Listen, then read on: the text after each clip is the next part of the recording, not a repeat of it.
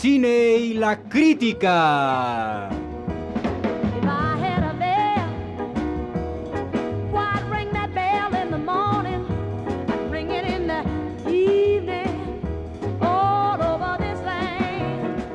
Una serie que simula atacar a lo que adula.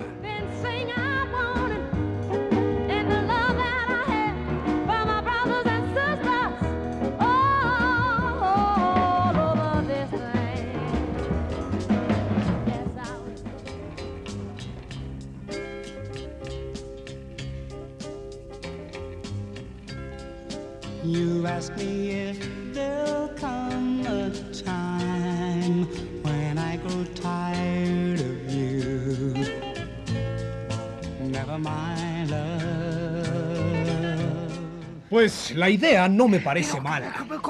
Parece mala? No debía ser tan pudibundo, tan recatado, tan, tan fino y sutil, tan, tan crepuscular. Tienes en tus manos la idea de la temporada, la idea del siglo, y dices que no te parece mala. Mentecato, poca lucha. Con hombres como tú, el genio von Braun no llega ni a Morelos, ¿eh? y Morelos no llega ni a Sargento. Pero eh, ¿tú crees que funcionó? ¿Le, le, le tienes fe? ¿De veras? Eh, ¿Le tienes tanta fe? ¿De, de veras, Mónica? ¿cómo ¿De veras? Hombre de poca fe. Tu idea, bueno, a nuestra idea, porque si, si no compartí contigo la gestación, aplaudo contigo la floración, nuestra idea, te digo, es definitiva, es prodigiosa, es apabullante. Sí, sí, ¿por qué no tenerle fe? eh? Es nuestra salvación económica. Eso sería, ¿no? Es, es la posibilidad de que hagamos dinero y al mismo tiempo seamos considerados benefactores del país, salvadores de la humanidad. No, Sí, pero siguen sin convencerme, siguen sin Ah. convencerme. Vamos a invertir todos nuestros ahorros. Vamos a hacer una promoción que puede ser quemante y corremos el riesgo de que no nos compren la idea. Mejor vamos dándole una repasada, ¿no? Vamos reflexionando. A reflexionar, chiras. Reflexionar, mangos. Ahora o nunca, señor presidente del Consejo de Administración.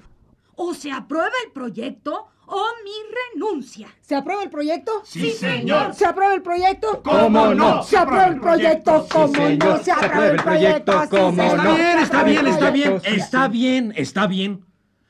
Compraremos el material indispensable, atacaremos todos los flancos, nos lanzaremos a todas las aperturas. ¡A babor, mis valientes! ¡A estribor, mis aguerridas huestes! ¡Que es mi barco mi tesoro! ¡Que es mi Dios la libertad!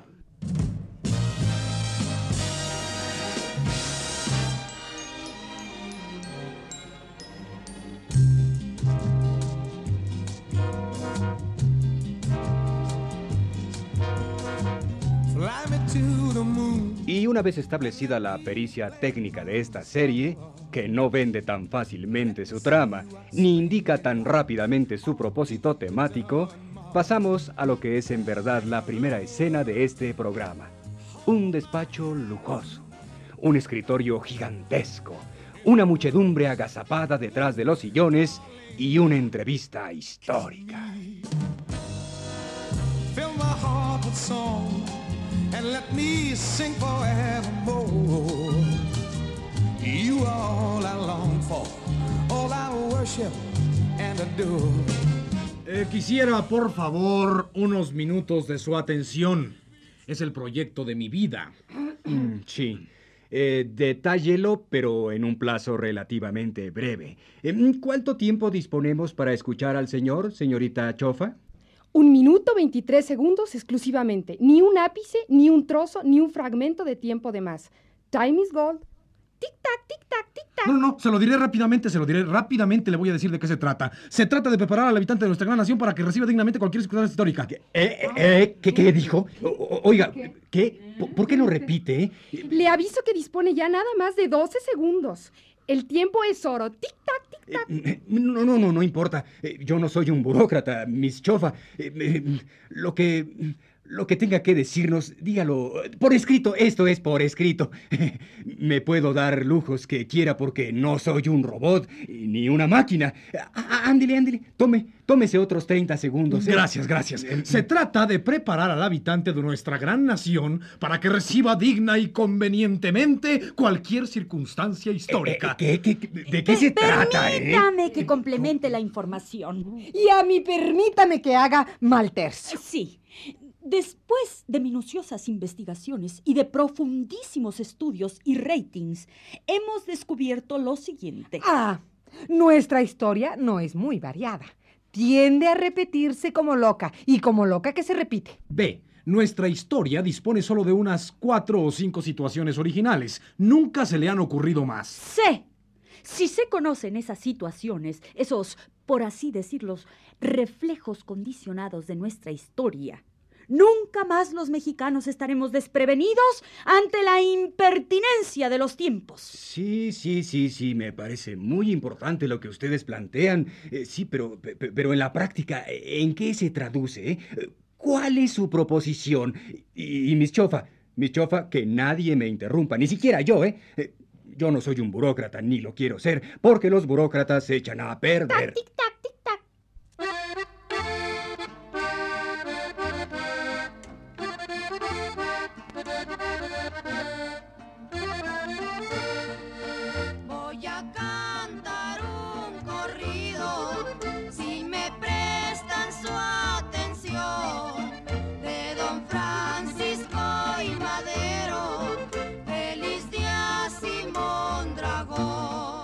El planteamiento es claro, señor. Si la historia se repite, se puede acondicionar al mexicano para que responda ante sus tics y manías, pero no prepararlo de un modo teórico, sino práctico. Como el teatro de masas. Sí. Y entonces el pueblo, con la demostración práctica de cómo funciona la historia, ya jamás se hallará desprevenido y Sí, sí, podrá... sí, Te interrumpo, Ah, porque pero- de otro modo eh, me tocan pues muy pocas líneas. Y entonces, mira, entonces el pueblo podrá dedicarse a otra cosa, porque ya tendrá resuelta su vida pública. Claro, claro. Formidable, ¿eh? No formidable. Qué maravillosa idea, caramba. Sigan, sigan, no se detengan. Eh, mueran los frenos. Yo no soy un burócrata. Lo que tengan que decírmelo, comuníquenselo a mi secretaria. Es un chiste. Y entonces, una vez que el pueblo aprenda a manejar las situaciones históricas de modo inmediato y como no queriendo la cosa, De modo automático, sí, de modo automático. Y una vez, una vez que el pueblo se las sepa todas, podrá por fin dedicarse al viejo sueño de todos los pueblos, dedicarse a su vida privada. Formidable, formidable.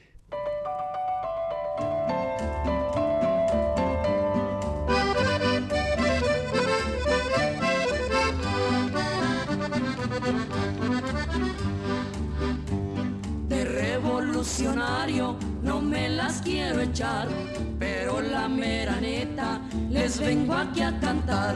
Estaba don Porfirio parado en su balcón, con grillos y cadenas rigiendo a la nación. Queridos habitantes de San Pedro del Pulque. Silencio. Típico villorrio de la patria. Han sido ustedes los elegidos para el experimento formidable de todos los tiempos, aprendiéndose la historia para no dejarse de ella. Operación Disimule. El alcalde de este pueblo, don Crescencio Oporto Nista, les va a dirigir unas palabras. Don Crescencio, por favor. gracias, gracias. Conciudadanos, conciudadanos, amigos y paisanos del alma, démosle gracias a la naturaleza que nos regaló estos paisajes y al país que nos hizo suyos y al paisaje que nos ubicó en esta naturaleza. Y démosle gracias a estos señores que vienen al pueblo a prepararse y a preparar lo que será la experiencia más formidable de todas. De hoy en adelante, ¿cuál sorpresa? La historia nos pondrá los calcetines y nos calentará el café. ¡Solicitamos! Solicitamos entonces su cooperación. Son las 5 de la tarde. A las 12 de la noche están citados en su casa. Actúen naturalmente. Es un disimule, pero sus reacciones no son vitales. De este experimento dependen muchas cosas.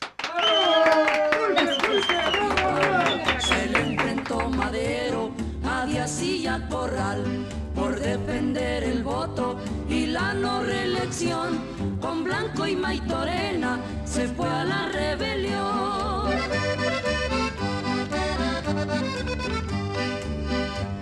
Pero Pascual Orozco y Judas sin contar a esos grandes patriotas hicieron fracasar. Pues Victoriano Huerta, con toda la reacción al mártir de Madero, le hicieron su traición.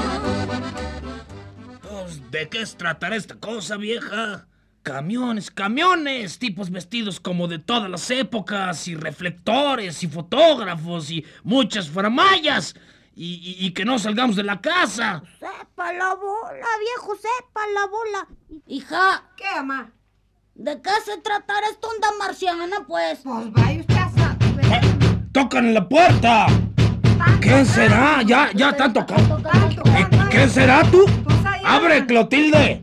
¡Clotilde! Voy, voy. Los españoles, que vienen los españoles, a la defensa de la soberanía azteca, a las rodelas, a, a los escudos, a las flechas. ¡Sí, sí, vieja! ¡A la defensa! ¡Tráete mi escudo y mi lanza! ¿Qué lanza y qué escudo? No te enloquezcas, viejo, cálmate. ¡Cálmate! ¡Cálmate! ¡Calmarme cuando los españoles vienen! Rompamos el tono porque el acento indígena no se presta para la tragedia. Sí, rompamos. Rompamos el tono.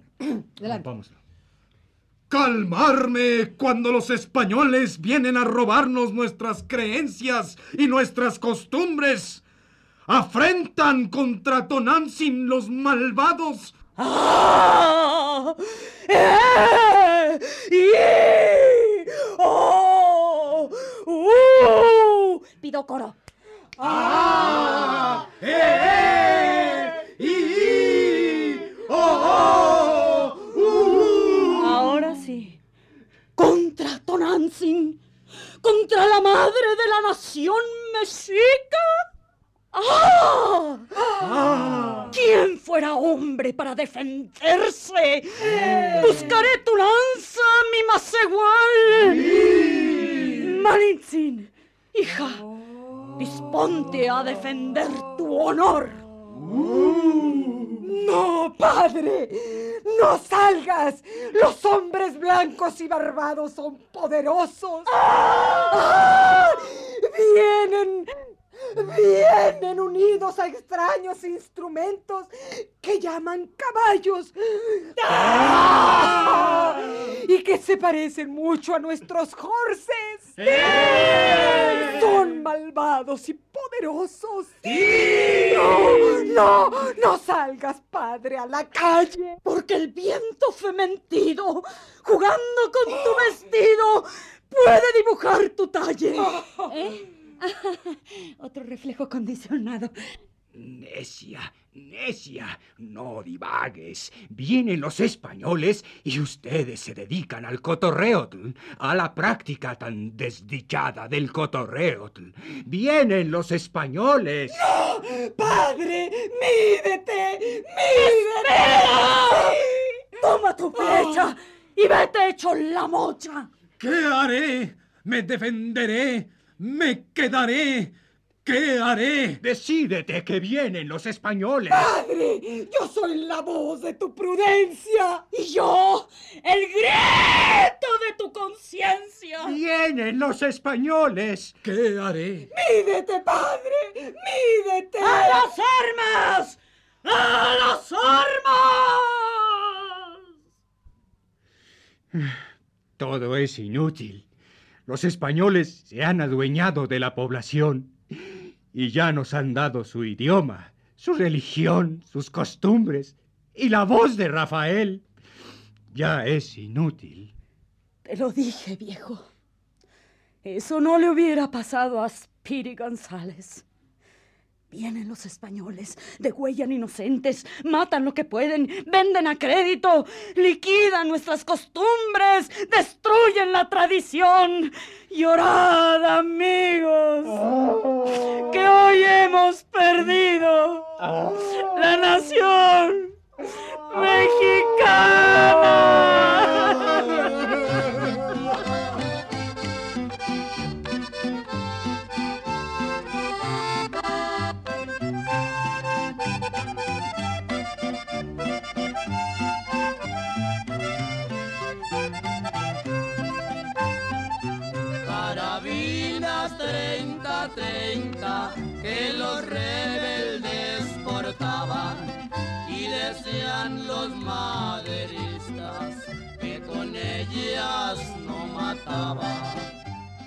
Terminada la etapa primera de la operación Disimule, procede la explicación.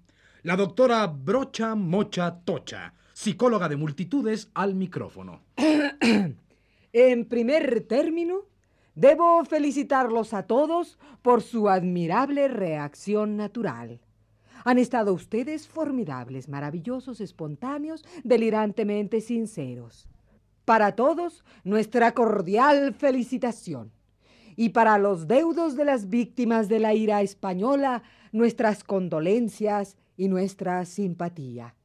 Lo que esto probó, lo que esta etapa de experimento mostró, es que en los momentos críticos conviene mejor una actitud inteligente, racional, prudente y justa. O sea, o sea, se trata de que en los momentos críticos uno se ponga del lado de los vencedores. Gracias, gracias. Gracias, silencio. ¿Cómo sabemos quiénes son los vencedores? Eso ya es cuestión de maña. Tampoco se trata de evitarles todos los problemas.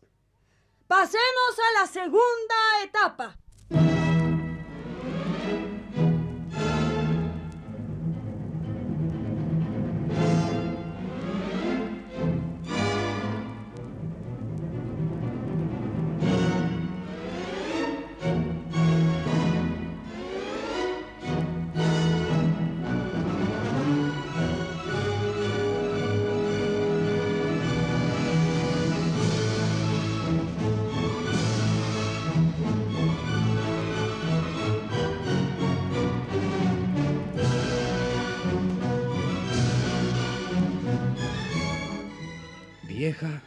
No pongas ese ungüento con tanta fuerza. Ay, recuerda que las espadas estaban oxidadas. Ay, ay, ay, medile, medile, ay, eres de lo pure poniendo ungüentos. ¿Qué otra locura se les ocurrirá en estos horribles simulacros? Ay, ay, ¿tú crees que volverá nuestra hija, nuestra hija Malintzin, Clotilde? Ya se fue para siempre, viejo. Se aprovechó del incidente y se casó o se rejuntó. Pero le va bien y además es símbolo de la nacionalidad. Ay, hija Margarita, qué bueno que todavía nos quedas. Sí, mamá. Y sé bordar, coser. ¿Tocar qué? Gabotas, hija, gabotas. En el piano. Y organizo veladas literarias. Soy el orgullo del siglo XIX. Al piano, hija, al piano. Prepara tu melopea con tu señora madre como ensayo de tu fiesta de mañana. Ah, pero aquí llega don Anastasio, siempre tan informado y tan sereno. Sí, sí, muy buenas tardes, mis señoras, mis señores. Estoy tan informado de lo que sucede que puedo decir que el día consta de 24 horas. Y además que el país se divide día a día en facciones irreconciliables. Los unos y los otros. O los de aquí y los de allá. Hija, hija, al piano, al piano, hija. Tú no opines, al piano.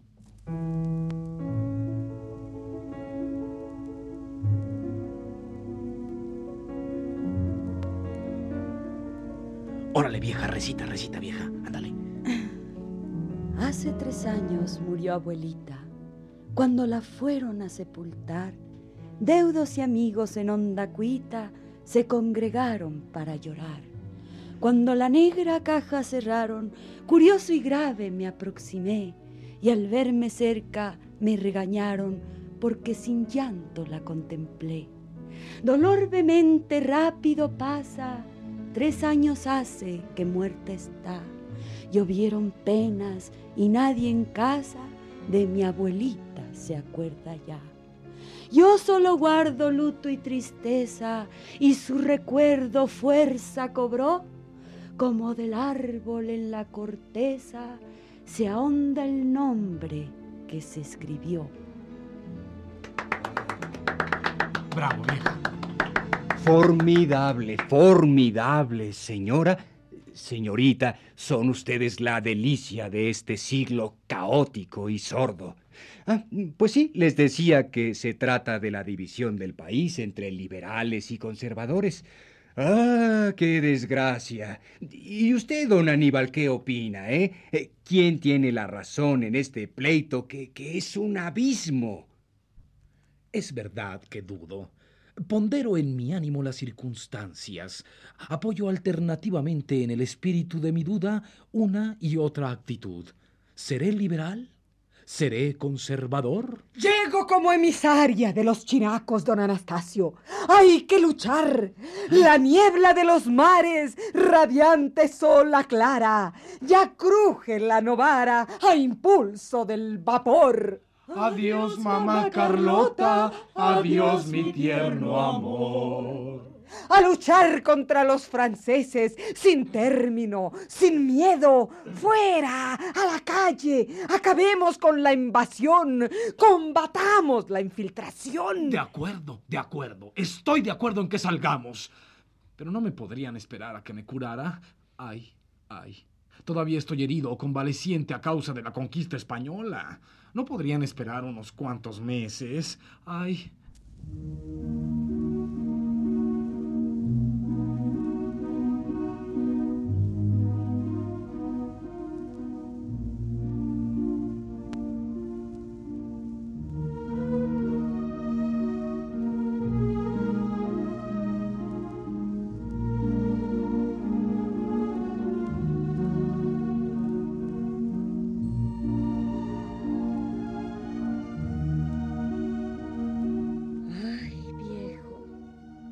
Has perdido tu oportunidad histórica.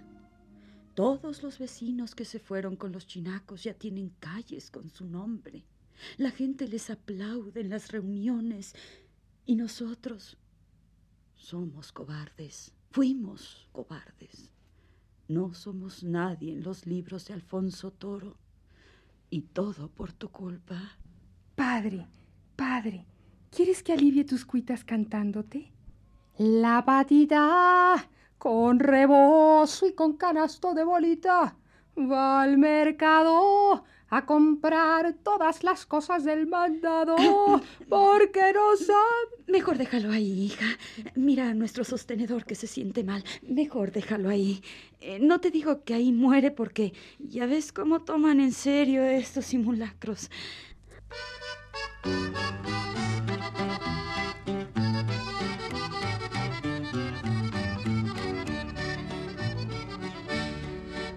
Se fue huerta de aquí, fuera de nuestra nación. Ya se fue para la China, para curar su ambición. Sí, se trata de llegar a las conclusiones de la segunda etapa de la operación Aliviane. Así, el sociólogo Edelmiro Eche procede a su disertación. Eh, sí, la moraleja histórica es evidente. Hay que estar siempre al lado de los vencedores. Ahora que, ¿cómo se sabe quiénes son los vencedores? Bueno, no les vamos a ahorrar todo el trabajo. Es cuestión de maña. Recordará Huerta siempre delito cometió y que al noble de Madero vilmente lo asesinó.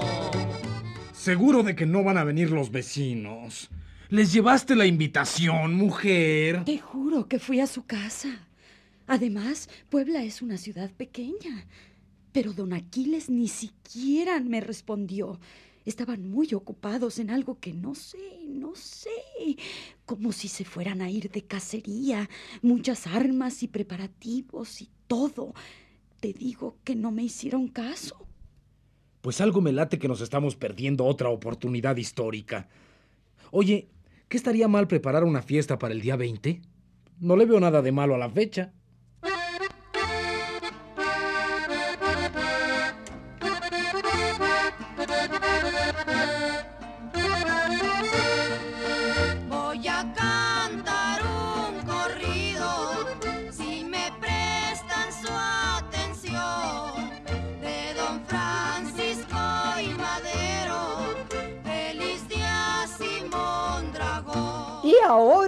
El historiador Armando Tronet para dar su interpretación de la tercera etapa de la operación Disimule.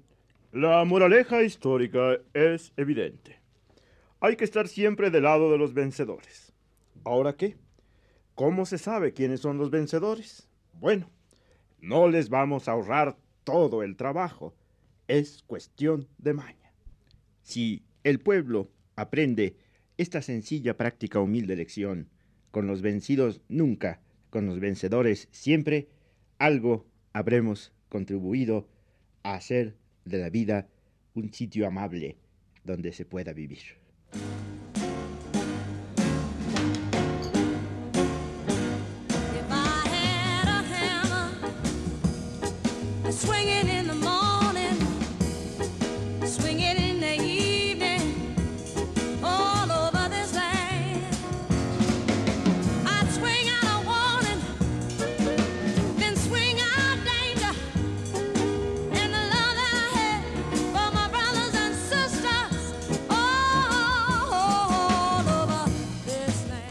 Cine y la crítica.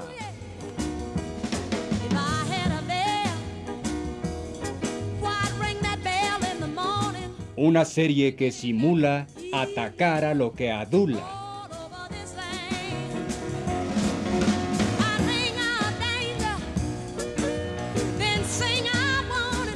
Reparto sin moraleja. Como más vale malo que conocido, Nancy Cárdenas. Como camarón que se duerme se lo lleva la corriente, Rolando de Castro. como procure ser en todo lo posible el que ha de reprender irreprensible, Ana Ofelia Murguía. como hace el bien y no mires a quién, Yo, Sergio de Alba. como no hay mal que por bien no venga, Antonio Bermúdez. como el odio sin amor es más cerrado, Tina Galindo. y como nunca falta un roto para un descosido, Carlos Monsiváis.